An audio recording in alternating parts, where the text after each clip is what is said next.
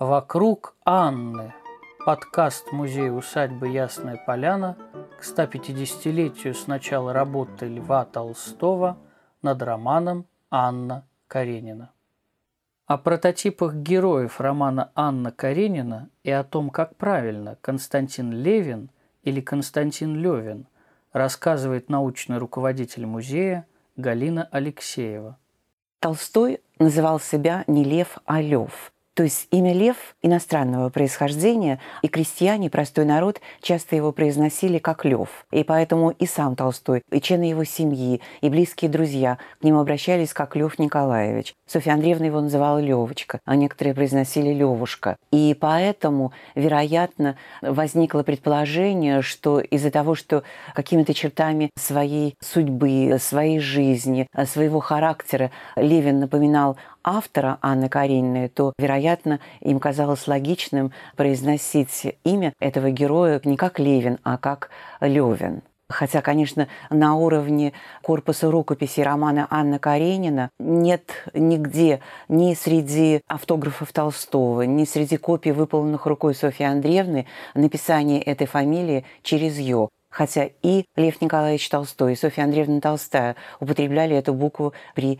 необходимости. Александра Львовна Толстая, младшая дочь писателя, его душеприказчица, совершенно определенно заявляла, у нас дома все говорили Левин. То есть Александра Львовна подчеркивала, что и Толстой, и члены его семьи произносили фамилию одного из главных героев Анны Каренины не через «ё», а непременно через «е». Этой же точки зрения придерживается и Илья Владимирович Толстой, правнук писателя, известный лингвист, профессор Московского государственного университета. И в своей книге «Свет ясной поляны» Илья Владимирович Толстой отмечает, что следует говорить Левин, и что сам Толстой всегда на это указывал, когда его об этом э, спрашивали.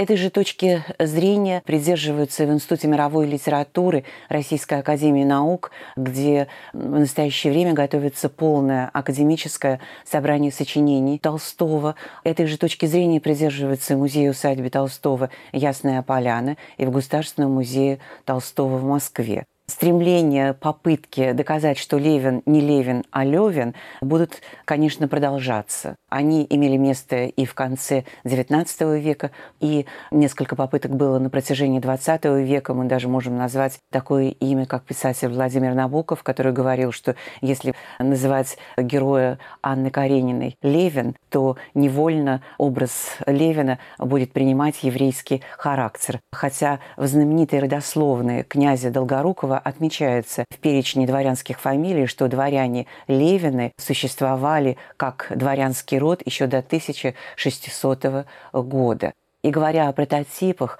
говоря об образе Константина Левина, невозможно не обратиться к словам Толстого, высказанным в письме к э, Луизе Ивановне Волконской. Некоторые находили сходство между Луизой Ивановной Волконской и маленькой княгиней Лизой в «Войне и мире», что Толстой стыдился бы печататься, если бы он, как писатель-художник, просто списывал своих героев, потому что он писатель, а не мемуарист. И тем не менее, все-таки и исследователи творчества Толстого, и современники писателя убедительно доказывают, что существуют прототипы героев в целом ряде художественных текстов Толстого.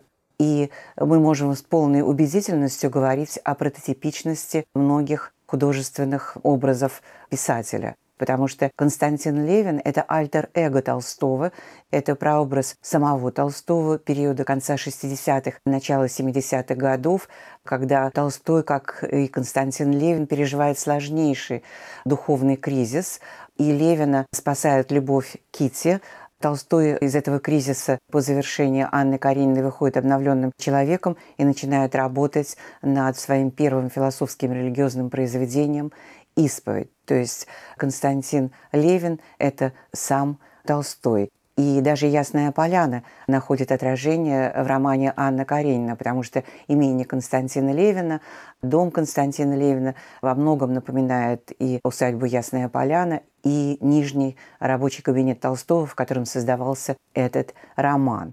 Кити Щербацкая несомненно, Софья Андреевна Толстая.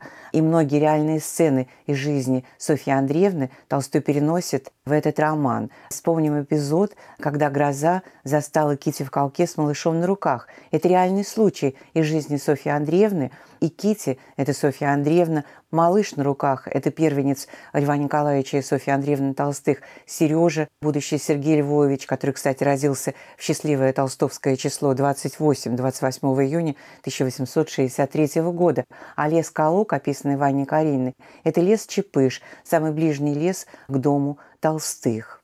Что же касается главной героини Анны Карениной, то здесь нужно идти по трем линиям. Что касается внешности Анны, то по воспоминаниям свояченицы Толстого Татьяны Андреевны Кузьминской прототипом внешности главной героини послужила внешность старшей дочери Пушкина Марии Александровны Гартунг, с которой Толстой, по воспоминаниям Татьяны Андреевны, встречается в Туле на балу генерала Тулубьева. Он был поражен ее потрясающим сходством с отцом, ее уникальной красотой, и, как Татьяна Андреевна отмечает, обрати внимание, посмотри, какие характерные породистые арабские завитки. И действительно, внешность Анны, внешность главной героини во многом напоминает внешность Марии Александровны Гартунг, старшей дочери Пушкина, которая отличалась большим обаянием, умом и высокой образованностью.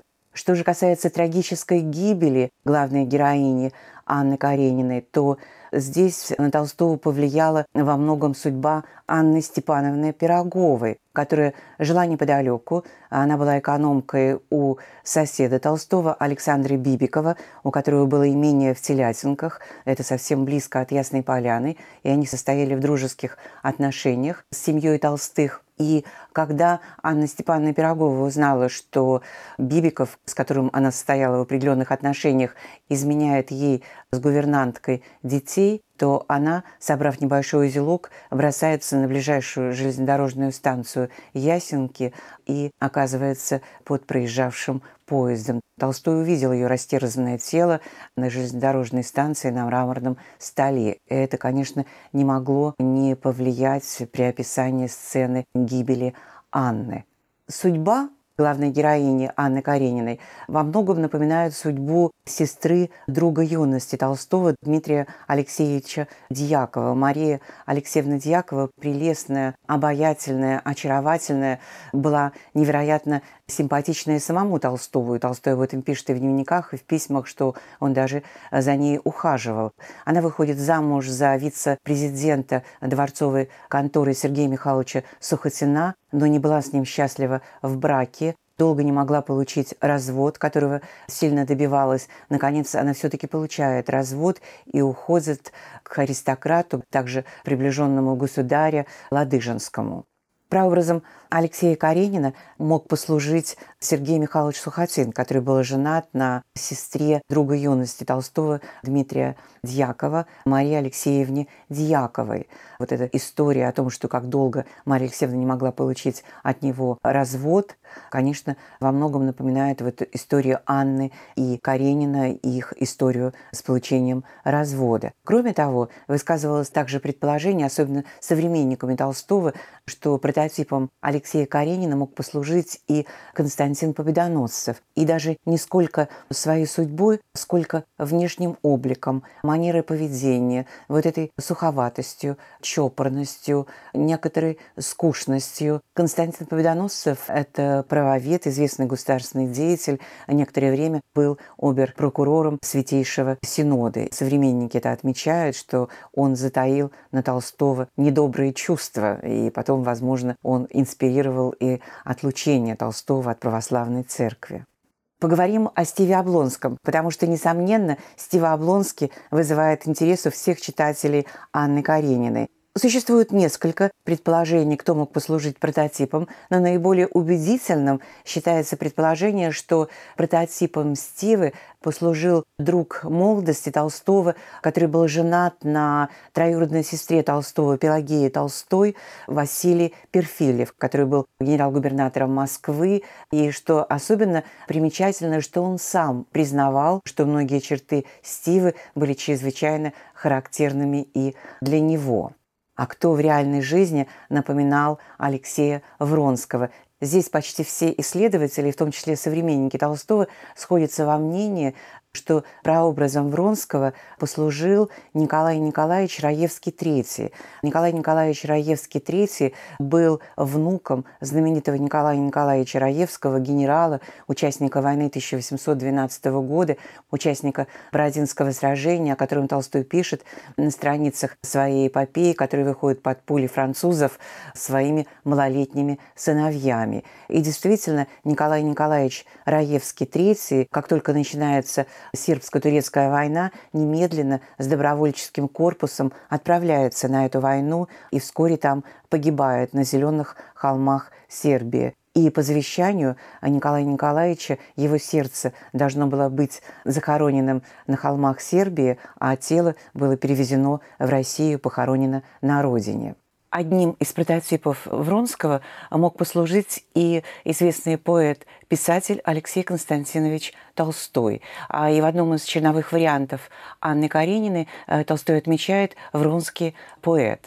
И действительно, ради Алексея Константиновича э, Толстого Софья Андреевна Миллер-Бахметьева оставила своего мужа, чтобы э, через 12 примерно лет получить, наконец, развод.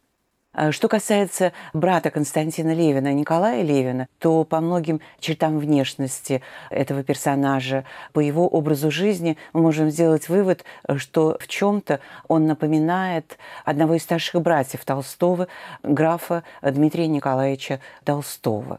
Я думаю, что поиски прототипов, поиски прообразов будут продолжаться в исследованиях ученых, специалистов по творчеству Толстого, специалистов именно по роману Анна Каренина, потому что эта тема очень интересная. В следующем выпуске мы поговорим о символах романа Анна Каренина –